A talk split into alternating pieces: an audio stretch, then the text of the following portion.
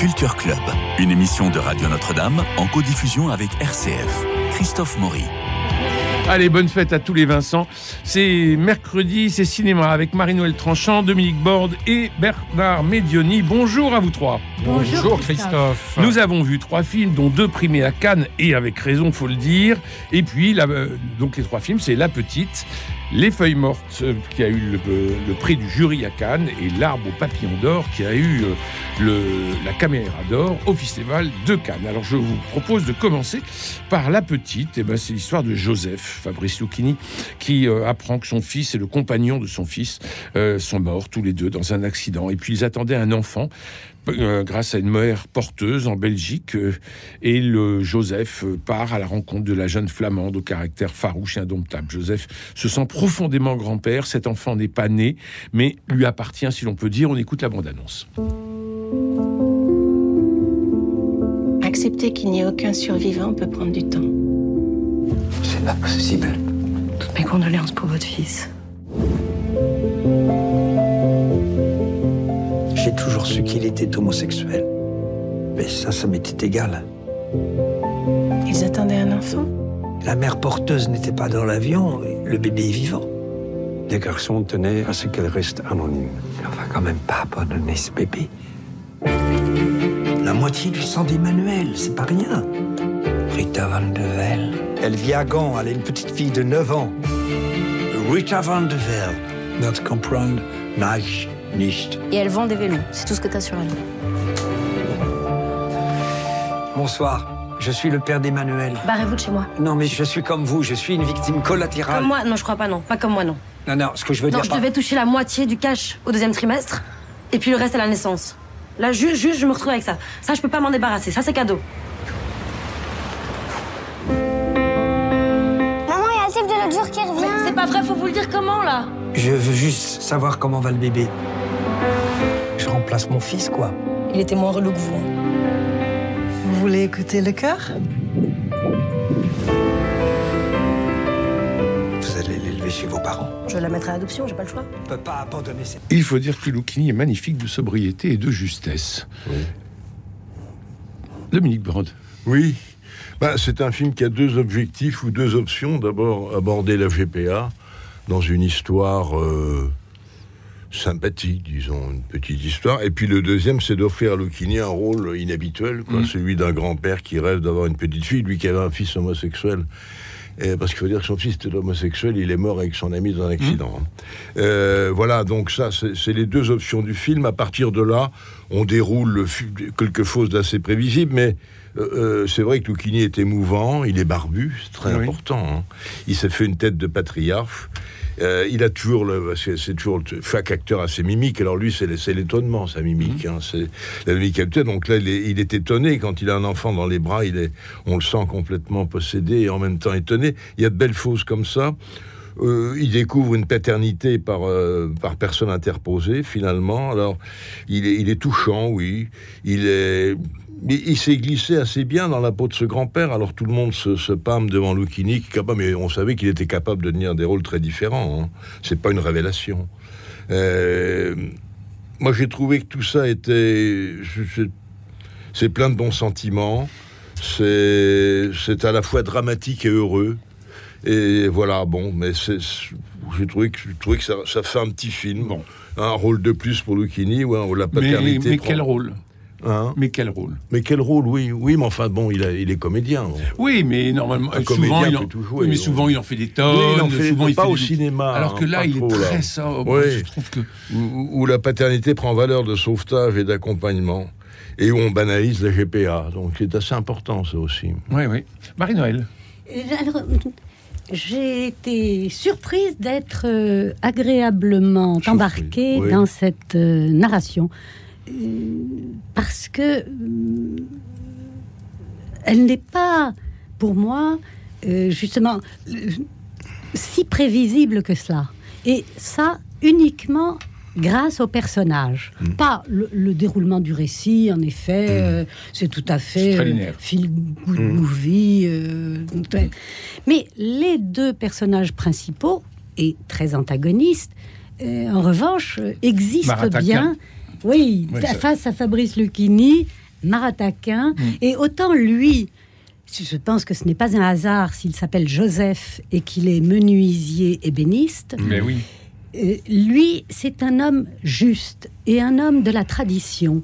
Il, euh, il a non seulement le sens de l'excellence dans le métier, mais euh, les vertus morales. euh, c'est un homme juste. Il est droit, il est honnête, il est attaché à la piété familiale, il aime, il aime les siens, il est fidèle.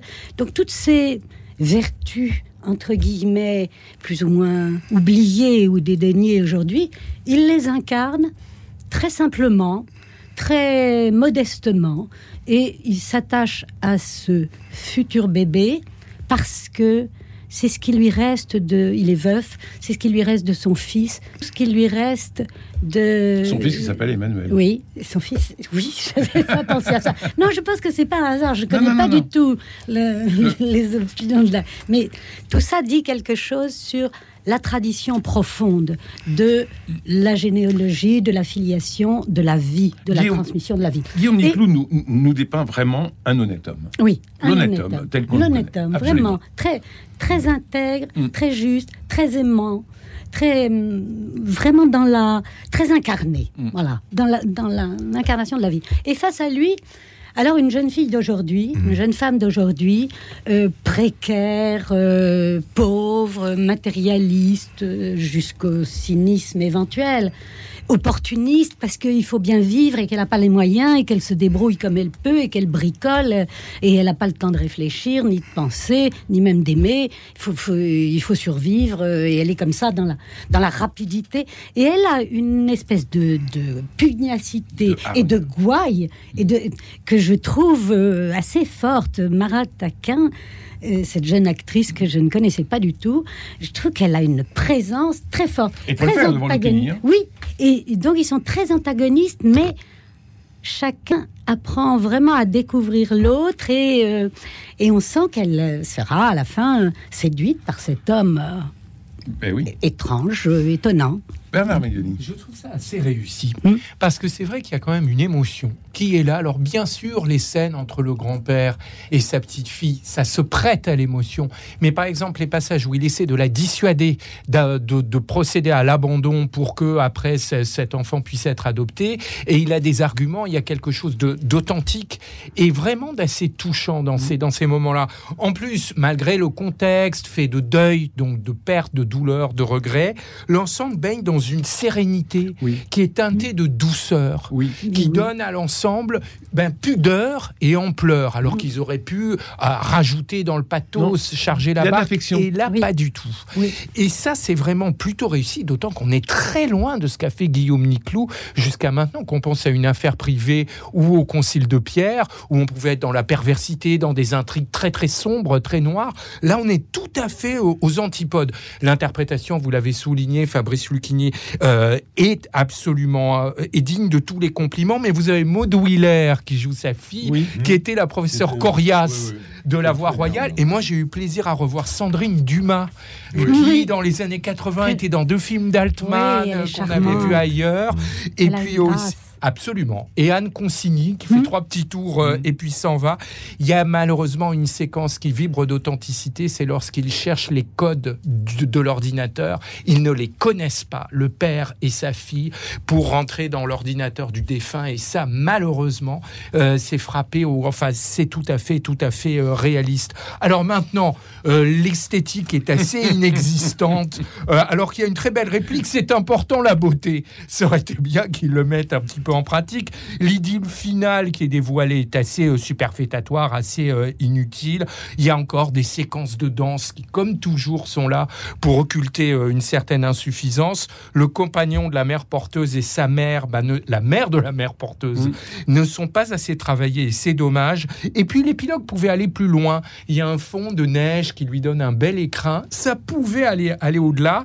Je dirais qu'ici, l'homme d'expérience palliera euh, les, les défaillances de la mère légère. En d'autres termes, la jeune ploiera et l'âgé paiera. Oui. Euh, alors nous passons aux feuilles mortes de Aki Kaurismäki. Euh, c'est le film qui a été primé à Cannes, prix du jury. C'est deux personnes euh, seules, un homme, une femme, qui se rencontrent par hasard une nuit à Helsinki. Euh, chacun tente de, de trouver en l'autre son premier, son unique, peut-être son dernier amour. Elle travaille dans un supermarché, lui fait des soudures, il boit, il boit beaucoup, il boit trop, Euh, et ça se termine mal pour eux dans la vie sociale, mais peut-être bien pour eux dans la vie humaine. Lähdetään. Presidentti arvioi, ettei kyseessä ollut vahinko. Mihin? Karaokeen. On perjantai.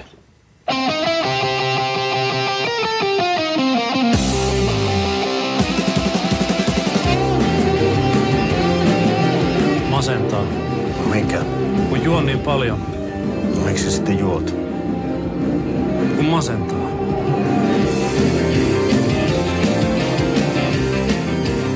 Anna numeron. En tiedä edes nimeäsi. Kerron ensi kerralla.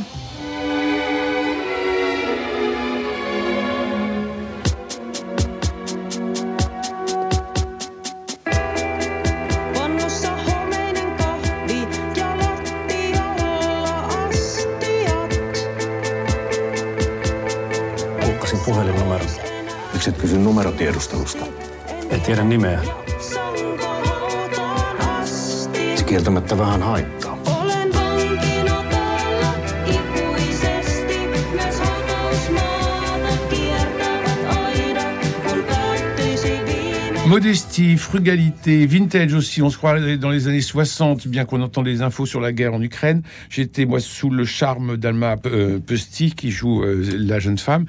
Euh, et les gens ont applaudi euh, dans la salle à la fin de la, de la, fin de la, de la projection. Dominique Borde, c'est à vous. Alors moi, les gens n'ont pas applaudi, mais enfin, je retrouve c'est du chorisme acquis pur vu, si j'ose dire. Parce qu'on trouve toujours un, un dépouillement jusqu'à l'épure, les décors sont là.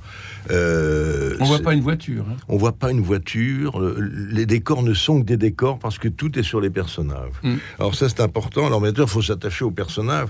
Et les personnages euh, respirent aussi la désespérance. hein. Lui, c'est un, c'est un ouvrier alcoolique qui vient d'être licencié. Elle, cette femme est plutôt désabusée. Elle ne croit plus grand, grand chose. Et puis ils se rencontrent.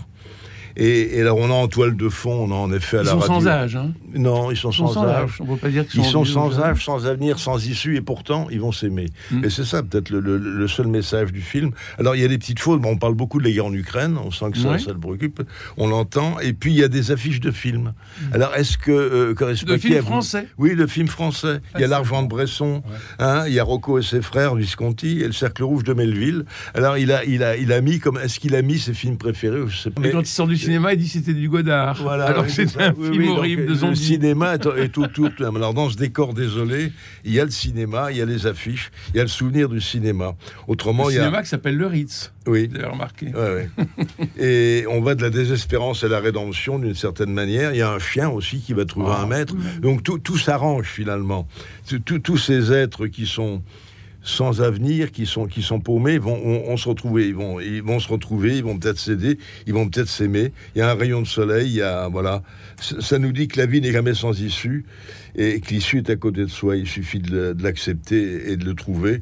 C'est assez beau. On va, mais vraiment, le, le style de Coris Maki, est, il faut, il faut s'y faire, mais il va à l'essentiel. L'essentiel, c'est les personnages et le drame qui va faire les personnages. Et pas un sourire. Hein. Pas, non. Pas un sourire. Euh, Marie-Noël.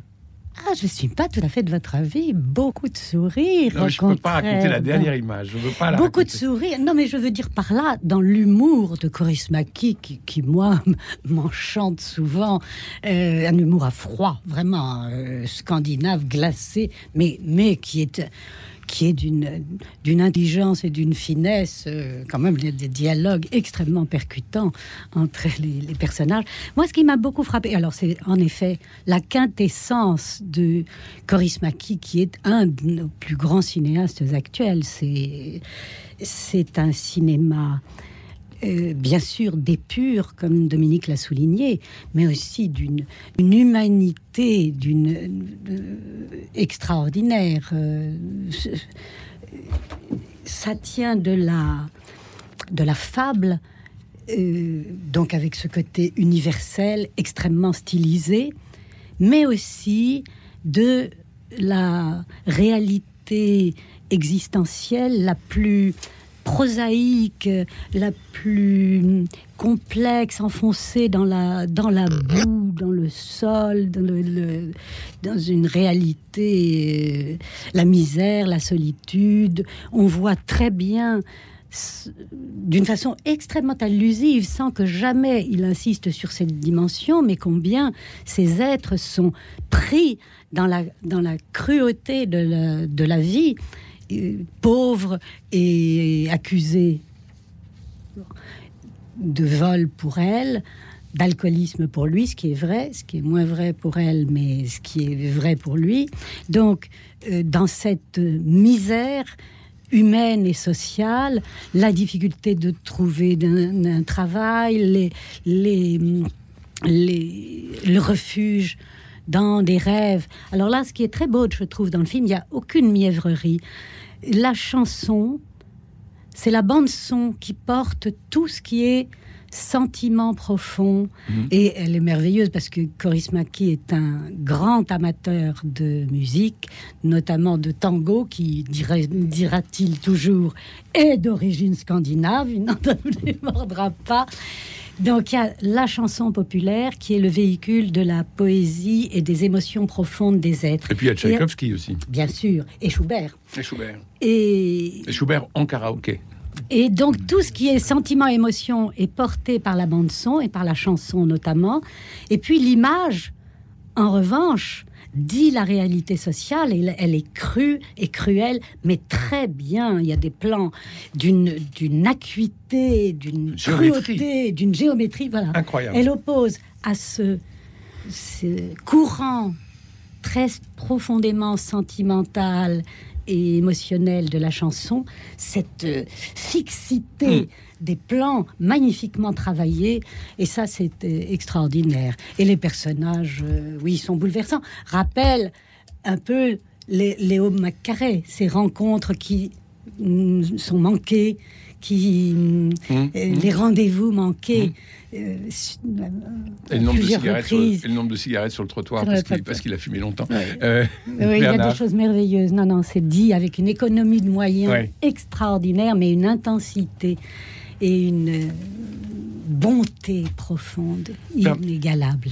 Non, moi je ne partagerai absolument pas le point de vue de mes camarades. Je trouve que la dernière partie, c'est-à-dire vraiment le dernier quart d'heure, se redresse un petit peu, où on est là tout d'un coup dans un retour d'espérance euh, à mi-chemin avec l'expectative. Vous avez, oui, certains plans flatteurs, cette euh, route euh, à illuminer euh, dans une ville euh, la nuit, et puis vous avez aussi ce plan où les fleurs sont assorties aux couleurs portées, des, des vêtements portés par les deux personnages principaux. Alors ça, esthétiquement, c'est assez joli. Parmi les affiches de films, vous avez Le Trou, vous avez Fat City, vous avez même un Fu Manchu avec Christopher Lee. Euh, donc ce qui inscrit l'ensemble dans une cinéphilie qui est plaisante. Euh, je ne sais pas si c'est volontaire, parce que je crois que le cinéaste a eu des problèmes à cet égard, mais je trouve que c'est un réquisitoire éloquent contre la passion de la boisson. Quand on voit Oui. ce film, on, on en a finalement eu une, une réelle horreur. Maintenant, je suis pas d'accord avec Marie-Noël, les dialogues per- percutants. Moi, j'ai trouvé qu'ils expédiaient les affaires courantes, que c'était très, très, très ronronnant. Le ton est certes sympathique, mais tout de même, l'histoire n'en reste pas moins famélique. Alors, on peut dire, c'est l'essentiel. C'est un couple qui, qui se bâtit, qui se cherche, qui finit par se trouver, certes, mais ça reste quand même assez, assez chétif. À peu près tous les personnages, sauf sauf les deux personnages principaux, ont des allures de zombies, euh, de zombies désenchantés. Le film de Jarmusch, vous parliez de The Dead. Eh bien, les autres personnages sont un peu aussi euh, des morts vivants. La narration souffre quand même d'une lenteur chronique. Alors, bien sûr, c'est la patte du cinéaste. Moi, je pense pas que ce soit un des plus grands cinéastes que l'on ait à l'heure actuelle, mais ça n'engage que moi. Euh, et puis, aucune séquence ne parvient à se démarquer dans tout ça. Il n'y a pas une scène où on se dit Ah oui, là, celle-là. oui, non, justement, c'est complètement. Oui, c'est- voulu comme ça. Oui, oui, Oui, c'est comme voulu comme ça. Comme c'est- un oui. encéphalogramme plat. Et c'est là, à travers la monotonie de la vie, oui. comment la- l'amour et la, Alors- la rédemption surgissent à travers cette monotonie Hmm. écrasante de la vie, tout Ah. ce qui passe de sentiments, d'émotions. et Alors, j'ai bien senti, Marie-Noël, la monotonie écrasante. J'ai beaucoup moins senti l'émotion et c'est Mais bien vous le n'avez pas écouté les chansons? Ah, j'ai écouté la musique, On la sérénade de Schubert. affiches de cinéma, Ça- mais oui, la chanson les affiches, mais ça fait pas un film. Mais oui, j'ai eu plaisir à voir ces Bon, et affiches. Je donc- dirais pour finir que justement la musique finale du talentueux Joseph tire à point nommé le spectateur de sa torpeur. En d'autres termes, euh, eh bien, il vient tirer à point nommé le spectateur de son cosma prolongé. Mhm. Euh, L'arbre au papillon d'or, caméra d'or au Festival de Cannes, euh, par euh, Fan Tien Han. Je ne sais pas si je prononce bien. C'est après la mort de sa belle-sœur dans un accident de moto à Saigon. Tien se voit confier la tâche de ramener son corps dans leur village natal. Il y emmène également son neveu de 5 ans, Dao, qui a miraculeusement survécu à l'accident. Et au milieu de paysages mystiques de la campagne vietnamienne, Tien part à la recherche de son frère aîné disparu il y a des années. Un voyage qui remet profondément en question sa foi. On écoute la bande-annonce. Với nạn nhân vậy? Dạ, chị Hạnh là chị dâu của em. Con xuống đi nha. Khi nào mẹ con về chú thiện? Vì nếu có, sẽ không để những chuyện như thế này xảy ra. Vậy, đức tin là gì vậy chú? Đức tin là thứ mà chú vẫn đang tìm kiếm.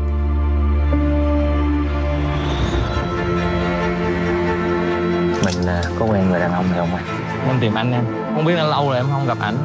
Film de foi, de fidélité, de poésie, en un mot, de beauté. Marie-Noël Tranchant. Oui, c'est un voyage à travers le Vietnam qu'on a rarement l'occasion de faire. C'est un pays euh, qui est peu visité par le cinéma.